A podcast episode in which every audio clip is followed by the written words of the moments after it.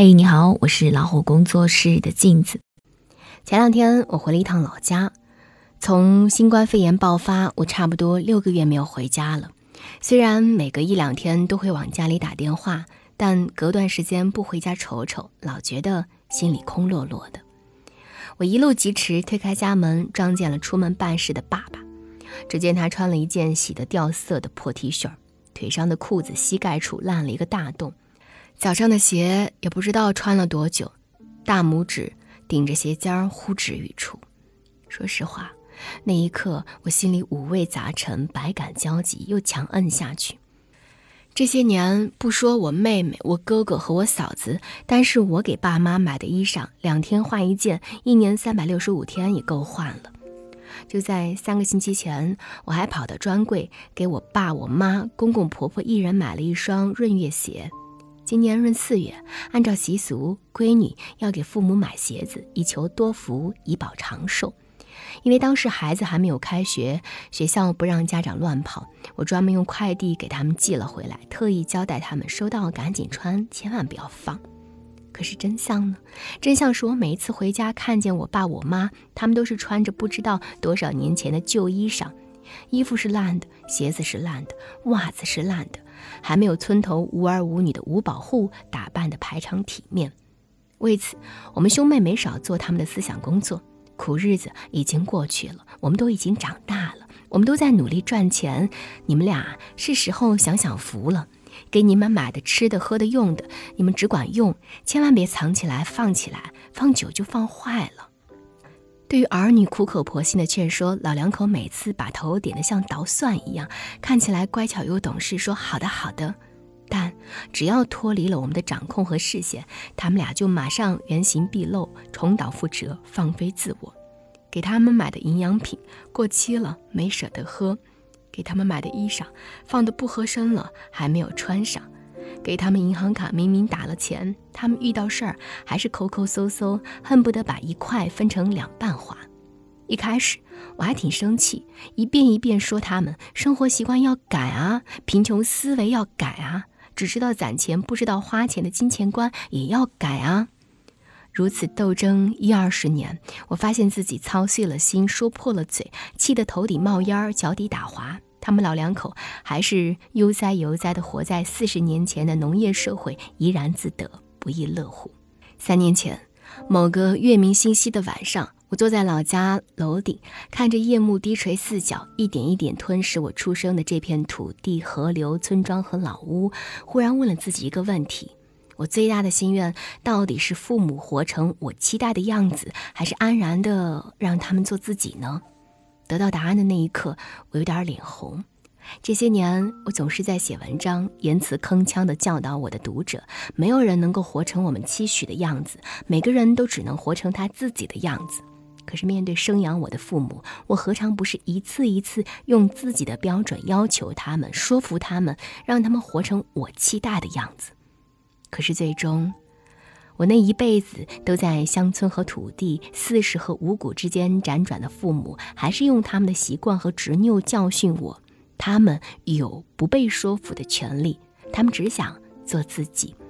这个认知在几天前和我表弟媳妇的聊天当中进一步得到了深化。我舅家表弟和表弟媳妇大学毕业到北京打拼，两人特别能干。表弟是一家广告公司副总，表弟媳妇在淘宝刚兴起的时候就成了淘宝店店主，有自己的品牌和工厂。后来女儿上中学，他果断放下生意，跑到中科院研修心理学，然后用学到的知识和青春期的女儿作伴。他家闺女没有叛逆期，和他是沟通无障碍的好朋友，学习成绩还是班里前几名，优秀开朗到让人羡慕。就是这样一个女强人，面对自家老人依然束手无策。老人年龄大了之后，骨头特别脆，轻轻摔一下就可能骨折。她妈妈以前骨折过，遭了不少罪，所以她每天打电话都要叮嘱说要喝牛奶，要吃钙片，要走路慢点儿，不要摔倒了。老太太答应的好好的，可是转身该干嘛干嘛，忘了喝牛奶，忘了吃钙片，走路不看脚下，不小心又摔成了骨折。他气得不行，把老太太接到身边，调理饮食，陪她康复，扶她走路，带她养成好习惯。陪了大半年，可把老太太的坏习惯和坏毛病都纠正过来了。一转眼，老太太回了老家，不到两个月，一切推倒，我行我素，又摔倒住进了医院。我的妈呀！你怎么就这么不听话？自由和健康，你怎么非得要选择自由呢？他哭笑不得。可是不省心的还有他公公，也就是我老舅。我舅舅一辈子节俭，吃剩的菜放几顿都舍不得倒掉，热了还吃，吃了再热。他肠胃又不好，吃坏过肚子，患上急性肠胃炎，差点丢了性命。儿女们说了多少遍，他表面上答应的可好了，放心吧，记住了，再也不会那样了。孩子们前脚刚进城，这边他又吃剩饭，吃坏了肚子，住进医院打吊瓶儿，害怕孩子们知道批评他，还偷偷的不敢声张。没事儿，我好着呢，剩饭都倒了，不会再吃了。放下电话，他打着吊瓶儿，依然吃早上剩下的菜。要不是儿女们非要和他视频，不知道这谎话要说到什么时候。深夜，表弟媳妇崩溃地说：“我算是看透了，我们的父母都是顽固的生物，我们根本改变不了他们，只能改变自己对他们的态度。”令我叹服的是他的这些观点。他说：“我们和父母之所以出现这样的错位，是因为我们从底层走出来的，我们早已经离开了故乡的我们，见了很多人，也去了很多地方的我们，和我们的父母从习惯和认知早已不在一个水平面上。生活在城市钢筋水泥里的我们，在另一个轨道上一直向前。”而我们的父母却留在故土，守着老屋，抱着习惯，越活越小，越来越老，越走越慢。不是我们嫌弃他们，而是他们跟不上我们了。既然如此，我们又何必为了改造他们，把关系闹得鸡飞狗跳，让他们活得四不像，让他们做自己好了，直到他们自己愿意改变。是啊，就像《啥是佩奇》里演的那样，每个人都只能活在自己认知的王国里。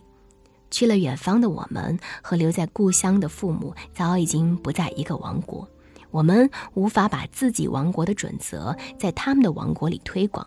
唯一能做的是当好自己王国的国王，然后在他们王国出现危情时，坚定地站在他们的身旁，告诉他们：“我爱你，哪怕你和我不一样。”这一层认知，在和另一个老友聊天之后，又有了不一样的答案。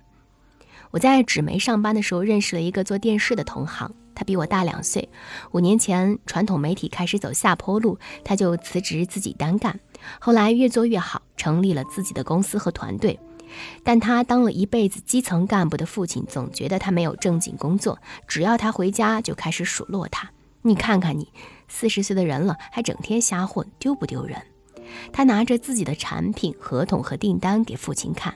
现在不是只有体制内的工作才叫正经工作，所有凭本事吃饭的工作都是工作。何况我现在一年赚的钱比你干一辈子革命工作都多。老爷子不认这个理儿，你就是个不孝子。为此，他又是摆事实，又是讲道理，就是入不了老爷子的心。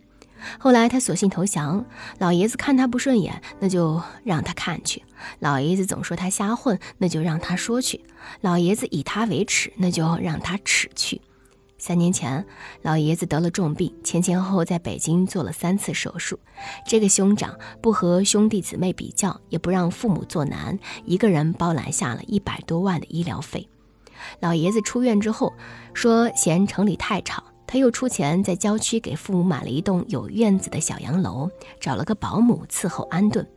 从那以后，老爷子再也不说他瞎混，再也不说他是不孝之子，再也不说只有端铁饭碗才算是真饭碗了，而是逢人就说：“时代不一样了啊，孩子们的事儿就让他们自己做主吧，咱可不能拿老一套要求他们。”年岁越大，越明白，我们活着是为了实现自己，而不是说服父母。